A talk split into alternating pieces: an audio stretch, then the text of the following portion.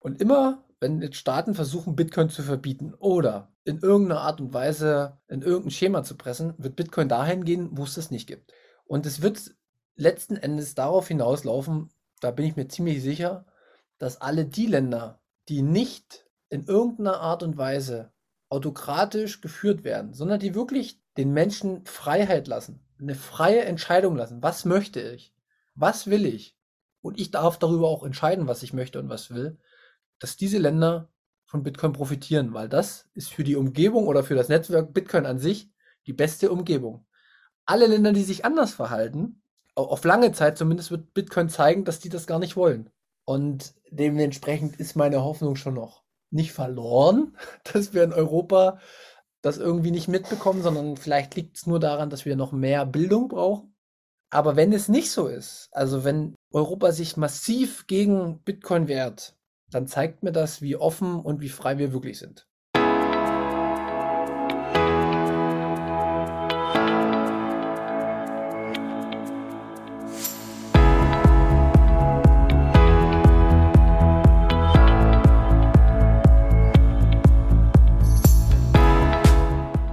Hallo liebe Leute, bekanntlich führen viele Wege nach Rom. Unsere Podcast-Tour führt über den Münzweg.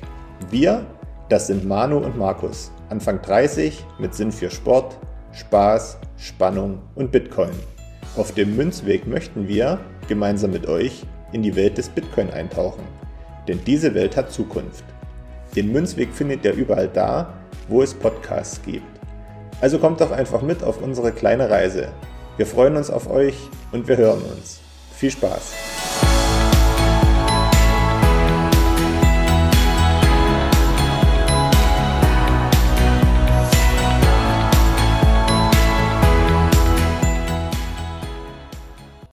Es geht wieder los. Hallo und herzlich willkommen zur 38. Folge Münzweg, der Bitcoin Podcast. Ich bin's, Markus. Ich begrüße euch alle recht herzlich und ich begrüße auch den Manu an meiner Seite. Hi Manu. Hallo. Na, wo treffe ich dich an? Wie geht's dir? Die, die Landsche Frage, wo trifft man mich an?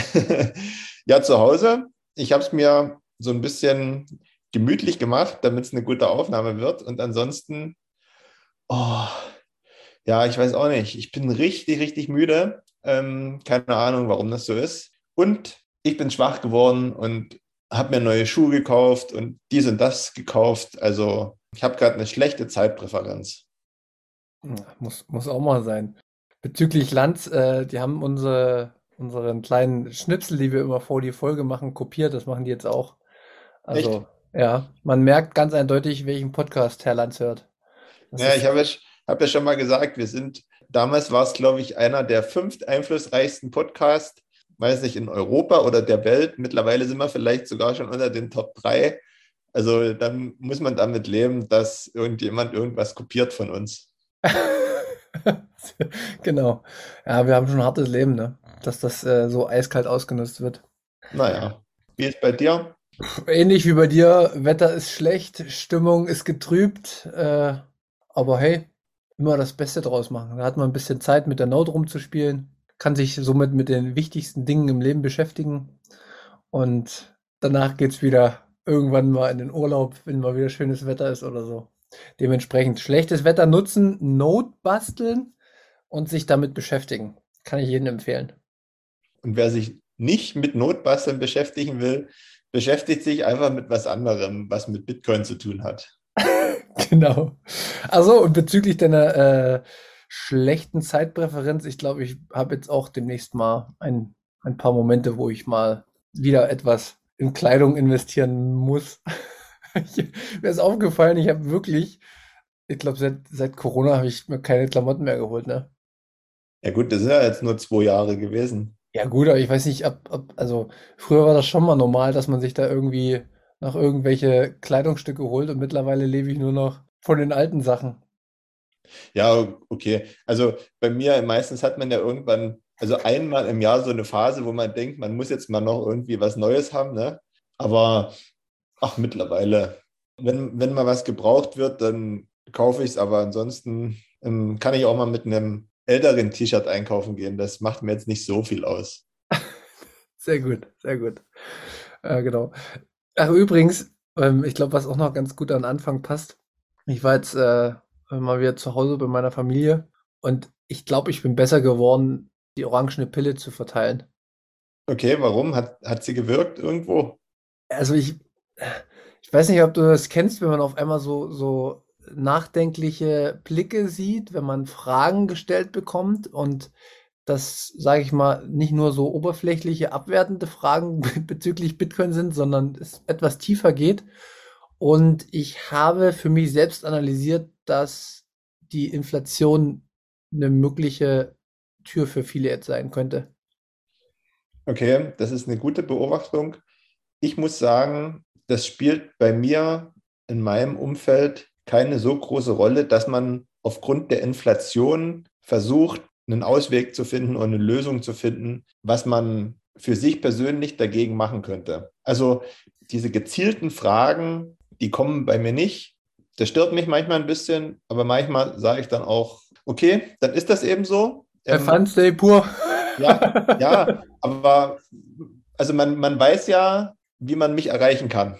Hm. Und demzufolge, ja, was, was soll ich machen? Aber umgekehrt, wenn ich so die Menschen beobachte, die man nicht kennt und wenn man so einkaufen ist oder mal ein bisschen unterwegs ist, den scheint das auch nicht so richtig was auszumachen mit der Inflation.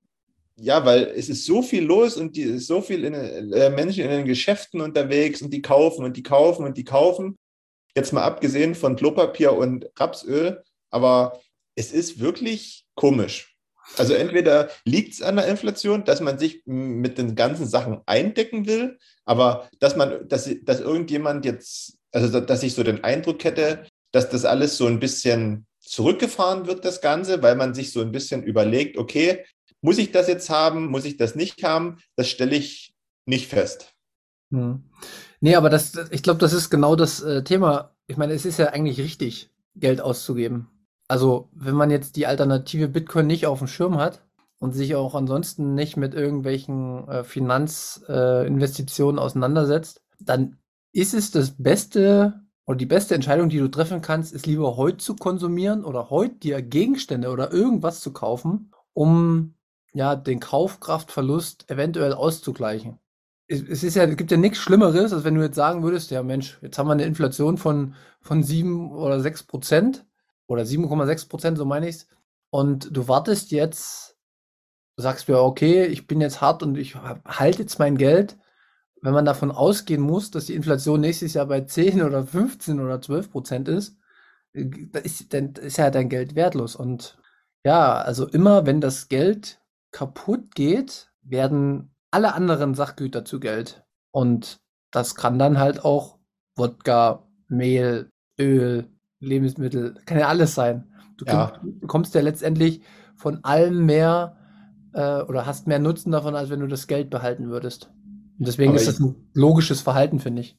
Ja, aber ich frage mich bei manchen Sachen trotzdem, ähm, zum Beispiel, also ich weiß jetzt halt nicht, warum man Unmengen an Klopapier zu Hause haben muss. Erstens, weil es auch noch andere Möglichkeiten gibt, ja, und ich mir ja nicht mehr den Arsch wischen kann, als ich muss. Also das deswegen ist das so eine Sache. Und dann gibt es ja noch andere Beispiele. Und was ich eigentlich meinte im Sinne von, dass die Läden voll sind und gekauft wird, ich hatte das heute erst erlebt, ähm, wo ich dann eben sage, okay, dann kann die Not wahrscheinlich nicht so groß sein. Da stand eine Frau an der Kasse und hatte, glaube ich, so ein, ich weiß nicht, was das war, wie so ein, auf alle Fälle war da Helium drin in dem Gerät, ja. Also es war wie ein Gerät oder so, ja. So, und dann hat sie das noch geholt, weil sie gefragt hatte, ob es das gibt, hat das geholt dann wurde abgerechnet und dann hat das über 40 Euro gekostet. Mhm. Und dann dachte und dann hat sie, was? 40 Euro? Sagte sie dann noch dazu, ja. Und er sagt, ja, ja, das ist, das ist so teuer. Und die hat es trotzdem gekauft und dann frage ich mich, okay, wenn ich jetzt nicht gerade irgendwie, keine Ahnung, mit einem Chemiebaukasten zu Hause rumspielen will oder das beruflich mache, dann weiß ich nicht, warum ich jetzt dieses Helium bräuchte. Vielleicht für einen Kindergeburtstag, aber da kann man natürlich auch sagen, okay, ähm, dann machen wir vielleicht einen anderen Spaß. Das meine ich halt jetzt als Beispiel, dass jetzt noch nicht so angekommen ist, ähm, in welcher Zeit wir gerade leben. Hm. Ja, das stimmt. Aber das ist halt, äh, ja, das ist halt immer die, die einzelnen Beobachtungen, ne? Das ist dann halt auch immer, immer schwierig. Ich will gar nicht wissen, wie oft manche äh, Leute bei mir komisch gucken würden, was ich mir für komische Dinge kaufe. Also weißt du, es ist ja immer, ist ja immer total subjektiv. Wir haben ja keinen ah. Hintergrund, ob das jetzt irgendwie vielleicht eine Krankheit ist, wo sie das irgendwie braucht für irgendein äh, Gerät, was sie zu Hause betreiben muss, was nur damit, also es gibt, könnte ja tausend Möglichkeiten bedeuten. Also das ist ja, aber das sah, das sah jetzt nicht so aus, als wäre das für medizinische Zwecke geeignet. okay. okay. Naja, gut, das ist aber Nummer nebenbei. Ähm, kleiner Marker setzen, die Inflation steigt unausweichlich. Ich glaube, Markus Söder hat jetzt sogar schon mal das Wort Hyperinflation benutzt, weil ja die versteckte Inflation, die man jetzt gar nicht so wahrnimmt, weil wir nicht genau bemessen können, wie die Inflation ist, weil der Warenkorb ja immer unterschiedlich aussieht. Und was dann vielleicht nächstes Jahr noch kommen könnte, wird spannend. Ähm, aber dazu haben wir ja schon einige Folgen gemacht zur Inflation und den Auswirkungen. Kommen wir erstmal nochmal zu den News hier am Anfang. Ich hätte eine News, die ich ja super bullish finde. Die ist jetzt nicht mega neu, aber vielleicht hat es jemand noch nicht gehört, dass Intel jetzt einen Chip herstellt für Bitcoin Mining, also speziell Bitcoin Mining, und der soll wohl im dritten Quartal 2022 äh, erscheinen. Und das ist halt für mich auch schon wieder so ein Indiz, was ich immer sage, warum investiert eine Firma wie Intel in die explizite ähm, Herstellung von Bitcoin-Mining-Chips, wenn Bitcoin ja vielleicht nächstes Jahr untergeht, so wie es ja viele denken. Ja, die großen Firmen wissen, was kommt. Also, das ist alles kein Geheimnis mehr. Dementsprechend könnt ihr wieder eure eigenen Schlüsse ziehen, was das für Bitcoin bedeuten könnte. Ja, könnte ein gutes Zeichen sein. Ja, und was ich auch gut finde, ist, ähm, dass es dadurch auch wieder einen Anbieter mehr gibt, der diese Chips bzw. die äh, Hardware herstellt um die, für das Bitcoin-Mining, weil aktuell gibt es, glaube ich, der größte Hersteller ist in China. Und dann gibt es noch Blockstream, die, glaube ich, auch was gestartet haben. Und ähm, ich weiß, glaube ich, äh, Jack Dorsey oder sowas wollte auch noch mal in die Richtung irgendwas starten. Aber umso größer der Markt ist, umso größer die Konkurrenz ist, umso besser ist es äh, gegen eine Zentralisierung von so, solchen Sachen. Und Zentralisierungen sind ja per se, egal in welchem Bereich von Bitcoin, immer negativ, insgesamt vielleicht auch negativ. Und dementsprechend finde ich die Nachricht sehr, sehr positiv. Auf alle Fälle. Ich habe auch noch was beizutragen. Und zwar ähm, ist an diesem Wochenende die größte Bitcoin-Konferenz der Welt in Miami. Also wenn ihr das hört, am heutigen Sonntag unsere Folge, dann ist die Konferenz mitten im Gange, beziehungsweise ich glaube, das dürfte dann schon der letzte Tag sein. Weltgrößte, weil, ja, ich glaube, Zehntausende Besucher, ich glaube so, sogar mehr als 40.000 Besucher, ähm, ganz viele prominente äh, Sprecher, die da da sind. Und im vergangenen Jahr hat ja äh, da der Bukele, der Präsident von El Salvador, verkündet, dass Bitcoin offizielles Zahlungsmittel in seinem Land wird. Ähm, also da werden auch immer so ein paar für den Bitcoin bahnbrechende ähm, Entscheidungen und Neuigkeiten verkündet. Und vielleicht sind ja auch schon bis heute an dem besagten Wochenende Entscheidungen verkündet worden, die wir jetzt natürlich noch nicht wissen können. Aber ähm, ihr habt natürlich noch die Möglichkeit reinzuschauen. Ähm, da gibt es, glaube ich, auch immer so verschiedene Live-Übertragungen, wenn man nicht direkt vor Ort sein kann. Und da packen wir euch auf alle Fälle nochmal einen Link unter die Folge. Gut, dann hätten wir das auch. Dann können wir ja heute hier richtig durchstarten mit unserem Inhalt, welcher noch nicht so richtig klar ist. Vorab möchte ich schon mal sagen, falls hier zwischendurch irgendwelches Donnern ist oder lautes Quietschen oder so, ähm, der Kater bei mir ist gerade, glaube ich, so ein bisschen rollig. und da kann es sein, dass er ein bisschen Unruhe stiftet. Also nicht wundern. Ich versuche das meiste rauszuschneiden, aber immer funktioniert es auch nicht so gut. Ähm, ja, worüber möchten wir heute sprechen? Wir haben uns im Vorfeld natürlich Gedanken gemacht und wir haben mal wieder festgestellt, dass es einen Themenbereich gibt, den ich nicht so gut abbilden kann. Du kannst ja mal kurz äh, sagen, welches Thema du angesprochen hättest gern, was ich aber nicht bedienen kann. Vielleicht findet sich ja dann dadurch jemand in den nächsten Folgen, wo wir das Thema mal aufarbeiten können. Es geht um verschiedene Bezeichnungen und Darstellungsweisen im Rahmen von abgeschlossenen Transaktionen, egal wo die jetzt angezeigt werden, die werden in der Blue Wallet angezeigt, die werden auf der Bitbox angezeigt, wenn man sich die Details anzeigen lässt einer Transaktion.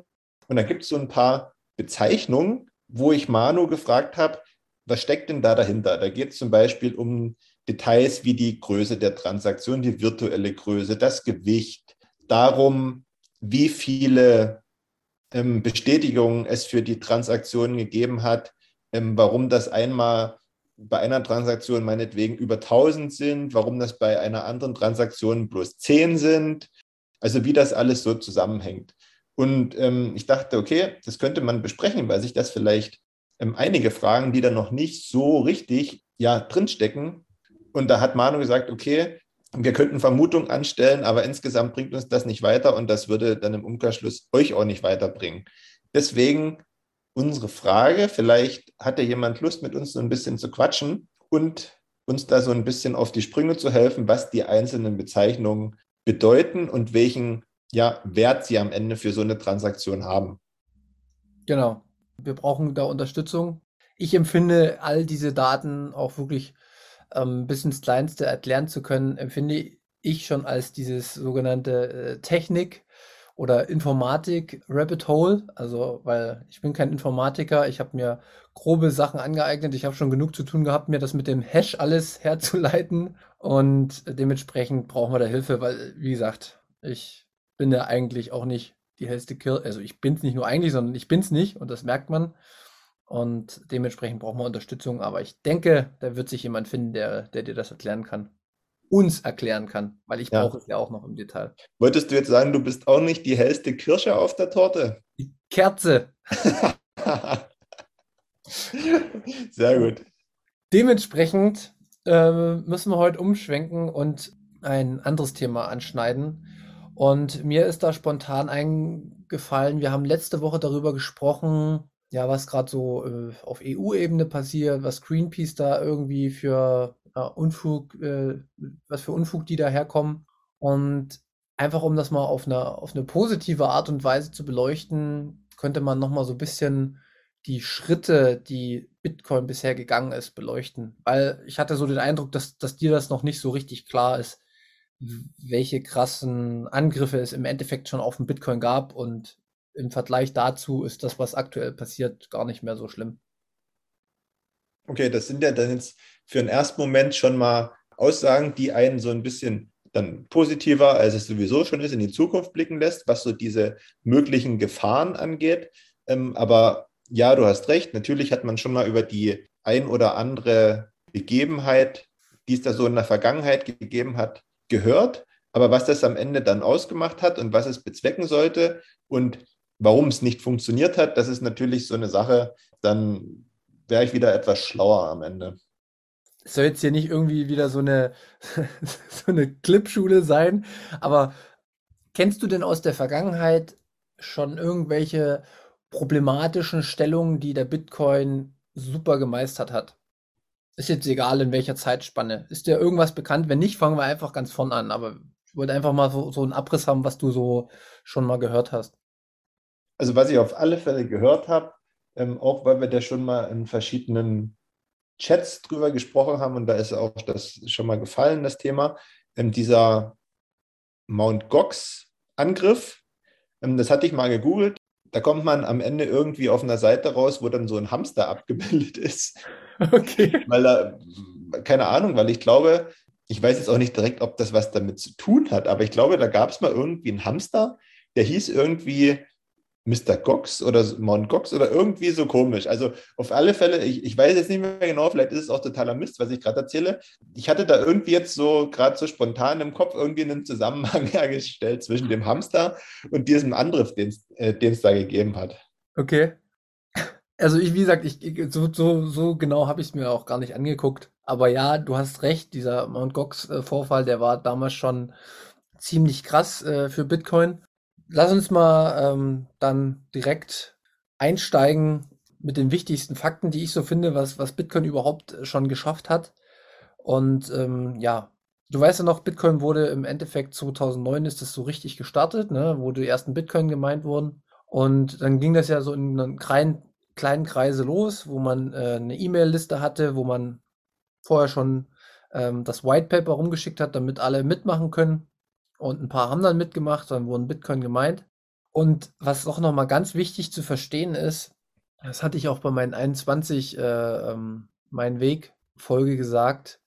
Wer, wer verstanden hat, dass Bitcoin am Anfang so klein und zerbrechlich war und im Endeffekt jetzt so groß und stabil und so fest geworden ist, der versteht halt auch, dass Bitcoin eigentlich gegen alles eine Lösung findet und die, die schlimmsten Attacken am Anfang hätten gestartet werden können. Also zum Hintergrund für dich, Bitcoin läuft ja auf den sogenannten Proof of Work Konsensmechanismus. Und das bedeutet, dass am Anfang, wo der Bitcoin gemeint wurde, konnte jeder zu Hause mit einem ganz normalen PC sich hinsetzen, äh, hat eine normale Rechenleistung gehabt und konnte Bitcoin meinen. Das war überhaupt nicht schwierig, weil das, diese Schwierigkeit hängt ja immer damit zusammen, wie viele Personen meinen. Und wenn da nur drei, vier Rechner gemeint haben, naja, dann musstest du wenig aufwenden, um viel zu kriegen.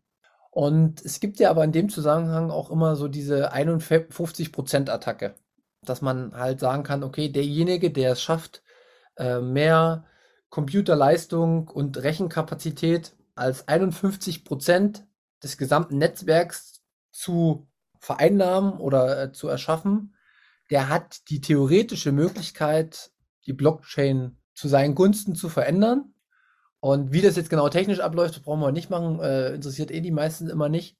Aber diese Möglichkeit bestand halt am Anfang von Bitcoin extrem, weil halt die, äh, ja, die Energie, die in das Netzwerk reingeflossen ist, so gering war. Wurde ja dann aber wahrscheinlich nicht probiert, dass diese Möglichkeit des Angriffs zu starten. Und warum? Wahrscheinlich, weil das Potenzial noch nicht erkannt worden ist und weil es sich auch nicht gelohnt hätte am Ende.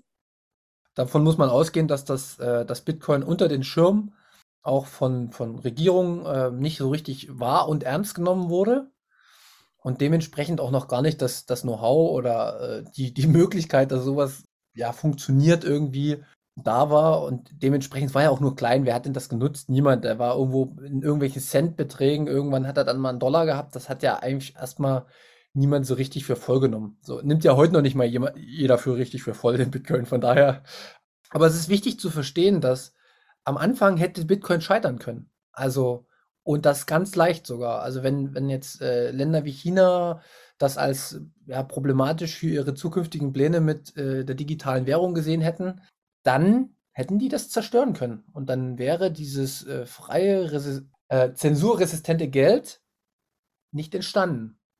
Das muss man sich mal überlegen, wie einfach das gewesen wäre. Und das, ich weiß nicht warum, aber es ist auf jeden Fall nicht passiert.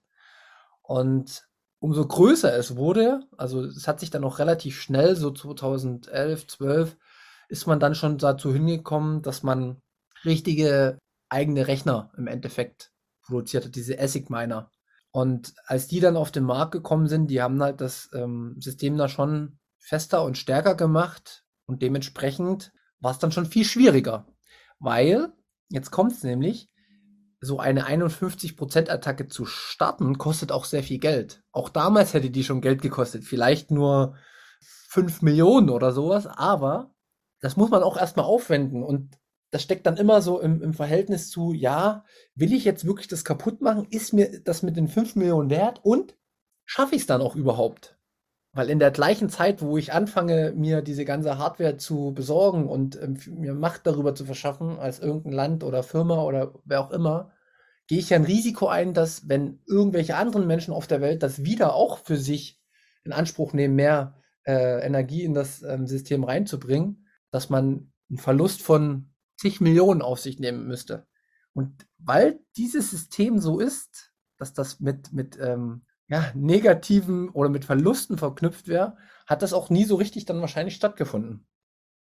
Na, und man muss ja auch sagen, dass je länger Bitcoin besteht, das Netzwerk besteht, also kann man sagen, jede Sekunde, die Bitcoin besteht, wird im Prinzip dann unwahrscheinlicher oder unrentabler, da einen, einen, einen, Angriff zu starten, von dem du gesprochen hast, von einem 51%-Angriff, weil ähm, ich sage jetzt mal so ein bisschen, so ein bisschen pauschal und so ähm, verdichtet ausgedrückt, es fließt ja im Prinzip in dieses ganze Konstrukt Bitcoin extrem viel Energie rein und extrem viel Datensatz. Und das wird ja immer fortgeschrieben, das geht dann nicht verloren. Also das bedeutet, man müsste ja das quasi irgendwie aufholen.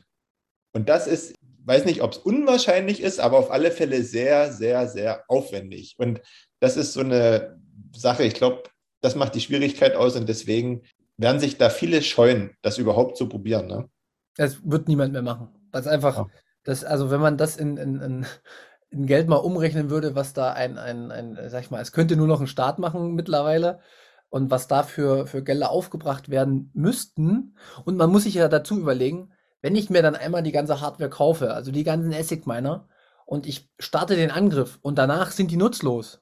Verstehst du? Das ist einfach unlogisch, das überhaupt zu probieren. Weil selbst wenn ich das schaffe, das kaputt zu machen, ist trotzdem noch nicht garantiert, dass dann diejenige Währung, die er selbst hat, die beste ist. Also es gibt, es gibt keinen Anreiz für irgendjemanden, das überhaupt noch zu probieren, weil es einfach, ja. Ja, die Frage wäre ja auch, wenn das jemand machen würde, und wir gehen mal davon aus, der schafft's, wer würde dem dann folgen? Das ist ja die, weißt du? Na, das, das ist ja das Problem. Also das würde schon so sein, dass man den folgen würde, weil immer die längste Blockchain entscheidet, welche die richtige ist. Und das ist eben das Problem bei der 51%-Attacke, dass dann jemand die Möglichkeit hätte, für sich die nächste längere Blockchain sozusagen zu kreieren und sie zu manipulieren. Und das ja, würde, ja. aber ich meine so aus ideellen Gründen, das würde man ja wahrscheinlich mitbekommen. Ja, gut, ach, das meinst du jetzt. Ja, okay, verstehe ich, verstehe ich, was du meinst, ja. Genau, aber gut, jetzt äh, China zum Beispiel wäre es scheißegal, die haben eh die Kontrolle über alles, also mal zum Beispiel.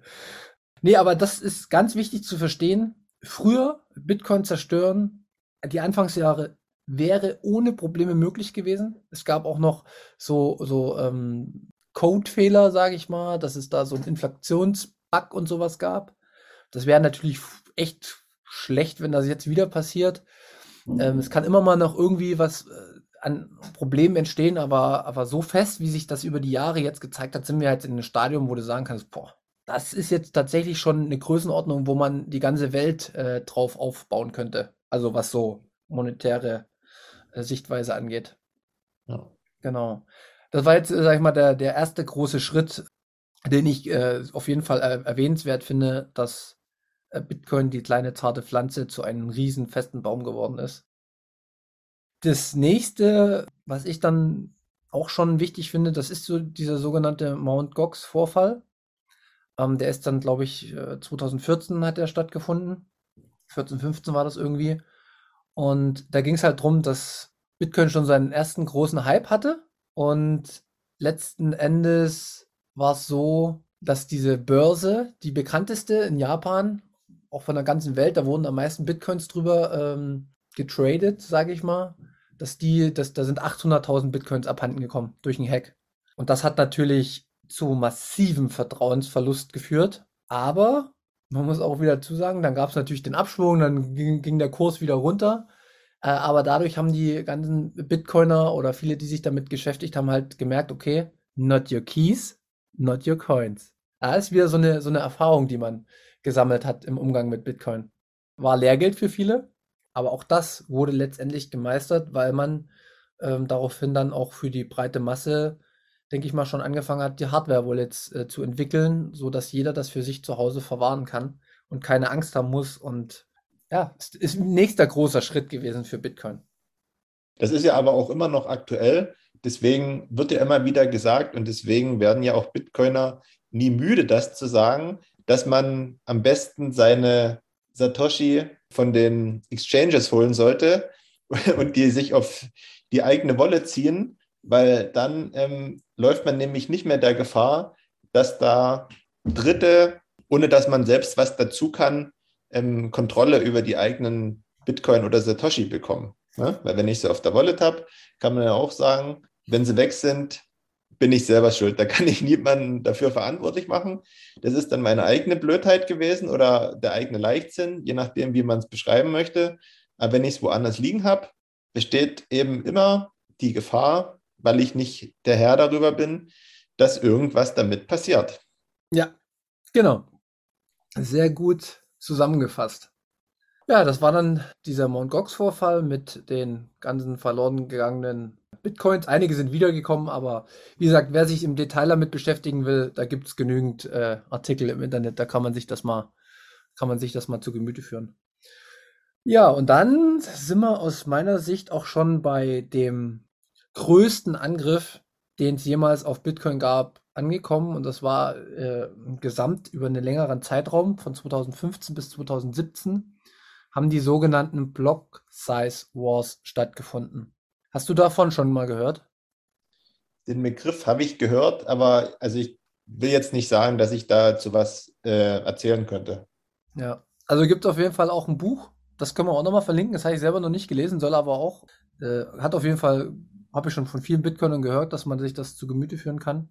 Und da ging es im Endeffekt darum, dass Bitcoin ein Problem hat, weil Bitcoin die Transaktion, die man auf, der, auf dem, auf dem Hauptlayer ähm, durchführt, zu gering ist. Da ging es dann immer darum, dass Visa und Mastercard und weiß ich was alle viel besser sind und viel mehr Transaktionen pro Sekunde durchführen können. Und das liegt einerseits daran, dass Bitcoin eine, einen Block hat, der gefunden wird, der nicht größer als 1, noch was MB mittlerweile ist.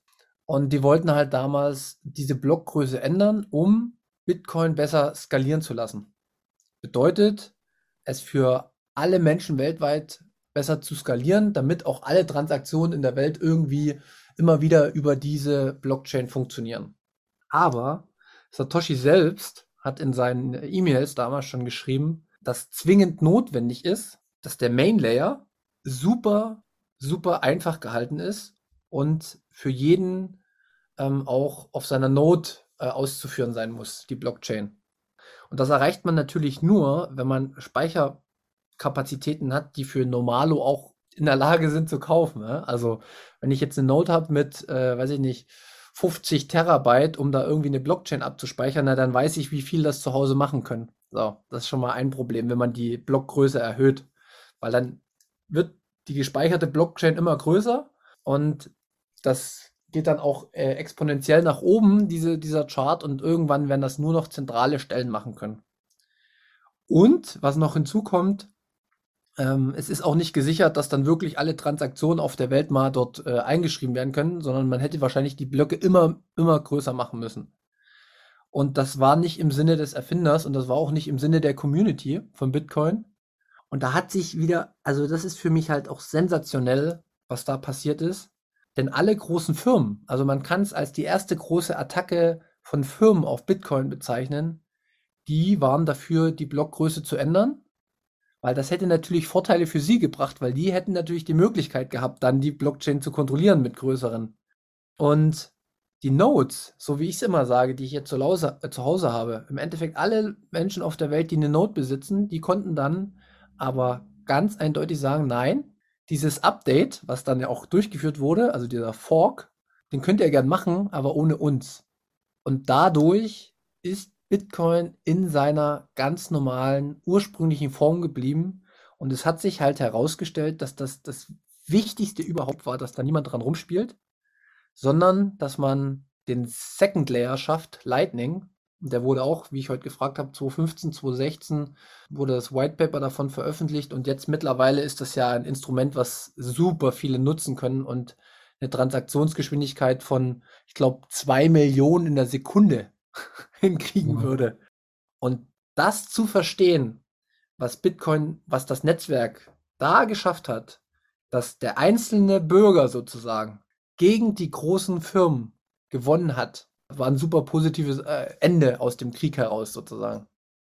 Also kann man ja dazu sagen, dass, berichtige mich, wenn ich, wenn ich jetzt falsch sage, aber dass das so der, dieser erste richtig große Moment gewesen ist, wo diese Sinnhaftigkeit des ganzen Systems auf Herz und Nieren geprüft wurde, sage ich jetzt mal, im negativen Sinne und wo sich gezeigt hat, dieses System funktioniert, der Dezentralität. Genau, also es, es wurde tatsächlich auch in der Praxis umgesetzt. Und da, wirklich, das ist ein massiver Eingriff. Also so ein, so ein, so ein Hardfork, äh, der da versucht wurde durchzuführen, der dann im Endeffekt misslungen ist. Also du musst halt auch verstehen, alle, die dann sagen, ja, was ist denn Bitcoin Cash und Bitcoin dies, da gibt es ja tausend andere äh, Kryptowährungen, die noch so heißen, die auch dasselbe Protokoll wie Bitcoin laufen haben. Das sind halt alles rausgeforkte äh, andere Blockchains, die irgendwelche Dinge verändert haben. die zum Beispiel die Blöcke erhöht haben, damit sie mehr Transaktionen reinschreiben können, die auch beispielsweise diesen ähm, Mining-Prozess, diese alle 10 Minuten verändert haben, dass das nicht mehr alle 10 Minuten im Schnitt passiert, sondern alle 30 Sekunden oder alle Minute. Aber das führt immer wieder zu Zentralisierung, wenn du daran rumwerkelst. Und man sieht ja, was mit denen im Laufe der Zeit jetzt passiert ist. Damals hatten die ihr Peak, was den Preis angeht. Und mittlerweile sind die in, im Erdboden verschwunden und Bitcoin ist stärker denn je.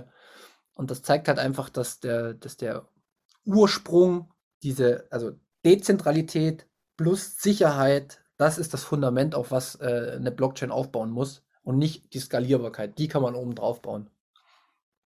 Und der, der nächste Schritt jetzt ist dann wahrscheinlich, weil Bitcoin mehrfach nachgewiesen hat, wie resistent es sein kann äh, gegenüber äußeren Angriffen, dass sich jetzt Länder oder in Anführungszeichen ganze Kontinente daran machen, Mittel und Wege zu finden, den Bitcoin einzuschränken. Also, Wie wir das letzte Woche besprochen hatten. Genau, genau. Und ich habe jetzt auch nochmal drüber nachgedacht, so vor der Folge. Es ist im Endeffekt ja auch schon passiert. Die, die Angriffe finden stets und ständig statt. Ich wollte nämlich noch einen Punkt aufmachen, dass 2021, also letztes Jahr auch ein richtig guter Schritt nochmal war, äh, wo China zum Beispiel Bitcoin Mining verboten hat und die ganzen Miner vertrieben hat, weil ein Hauptminer-Pool war in China mit äh, ja um die 50 Prozent und das war halt dann immer wieder die Angst, ja, was ist, wenn sich China jetzt gebündelt über die ganzen Miner irgendwie Kontrolle verschafft und dann das System zerstört? Aber das hat China dann selbst beendet, indem sie ihre wichtigste Zukunftsindustrie letztendlich verbannt hat. Das ist halt auch irgendwie so, das war für mich dann auch als ich das dann irgendwann verstanden habe, so ein Zeichen dafür, dass Bitcoin irgendwie für alles eine Lösung findet. Und wenn es halt die äh, zentral geführten Systeme an sich, ja, die können das nicht unterstützen, weil sie ihre Macht selbst untergraben würden. Und dementsprechend geht es immer an die Plätze, wo es dann halt gut ist. Also es ist wie, wie so ein, ja, man sagt das, wie so eine nat natürliche Kreatur, die sich irgendwo die Lücken aussucht und geht dann, dann da halt hin, wo es gut ist. Weißt du? Das ist die nächste gute Eigenschaft, die man noch gar nicht so, so beleuchtet hat. Ne? Aber man findet immer wieder was Neues, was positiv ist. Ja, genau. Und jetzt, jetzt, sind wir, jetzt sind wir im Endeffekt bei dem auch angekommen, was, was du gesagt hast, dass jetzt Bitcoin im Endeffekt angegriffen wird von Staaten. So. Und immer, wenn jetzt Staaten versuchen, Bitcoin zu verbieten oder in irgendeiner Art und Weise in irgendein Schema zu pressen, wird Bitcoin dahin gehen, wo es das nicht gibt. Und es wird letzten Endes darauf hinauslaufen, da bin ich mir ziemlich sicher, dass alle die Länder, die nicht in irgendeiner Art und Weise autokratisch geführt werden, sondern die wirklich tatsächlich den Menschen Freiheit lassen, eine freie Entscheidung lassen. Was möchte ich? Was will ich? Und ich darf darüber auch entscheiden, was ich möchte und was will, dass diese Länder von Bitcoin profitieren, weil das ist für die Umgebung oder für das Netzwerk Bitcoin an sich die beste Umgebung alle Länder, die sich anders verhalten, wird Bitcoin das Stück, auf lange Zeit zumindest, wird Bitcoin zeigen, dass die das gar nicht wollen. Und dementsprechend ist meine Hoffnung schon noch nicht verloren, dass wir in Europa das irgendwie nicht mitbekommen, sondern vielleicht liegt es nur daran, dass wir noch mehr Bildung brauchen. Aber wenn es nicht so ist, also wenn äh, Europa sich massiv gegen Bitcoin wehrt, dann zeigt mir das, wie offen und wie frei wir wirklich sind. Das muss ich tatsächlich so hart sagen das werden wir alles erleben, wie das kommen wird. Wir können nicht in die Glaskugel schauen. Wir werden das sehen, wie es kommt und dementsprechend sicherlich reagieren. Wie gesagt, ähm, das, das Schöne ist, dass man im Umgang mit Bitcoin durch, durch Bildung, also wie wir es jetzt auch schon öfter mal hatten, dass man sich vielleicht ein bisschen mehr mit Privatsphäre beschäftigt im Internet, dass man äh, ja immer mehr Themen da über Bitcoin lernt, äh, lernt man sich auch zu wehren und man lernt auch das System dadurch zu unterstützen.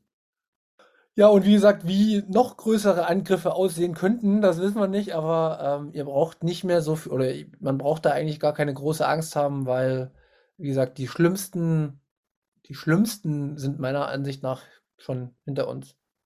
Ist ja immer, immer ein Blickwinkel, immer eine Perspektive, wo, wo man drauf schaut. Zoomt man rein, sieht man, oh nein, Europa will Bitcoin irgendwie. Zoomt man raus, guckt man auf einen langen Zeitstrahl, kann man sagen, ach gut, naja gut, Europa naja.